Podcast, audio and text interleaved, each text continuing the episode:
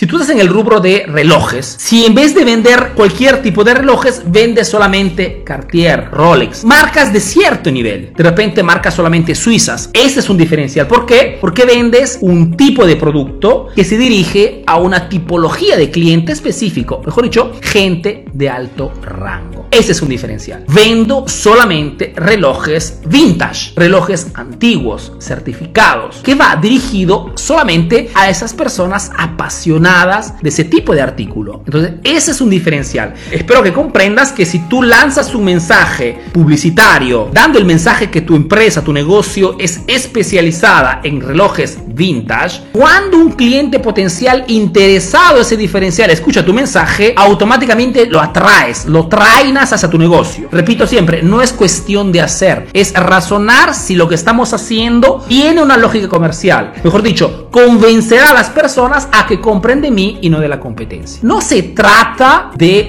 vender algo, se trata de significar algo en la mente del cliente. Mejor dicho, cuando hablamos de diferenciación, hablamos del concepto de crear un mensaje particular, un mensaje específico, un mensaje diferente, ¿no? Respecto a lo que están diciendo los demás. ¿Para qué cosa? Para que cuando el cliente escuche nuestro mensaje, compre de nosotros, tenga una percepción de una empresa totalmente diferente, más atrayente, más premurosa, más atenta respecto a los demás. Mejor dicho, no se trata de vender algo, se trata de crear las condiciones para significar algo para ese cliente.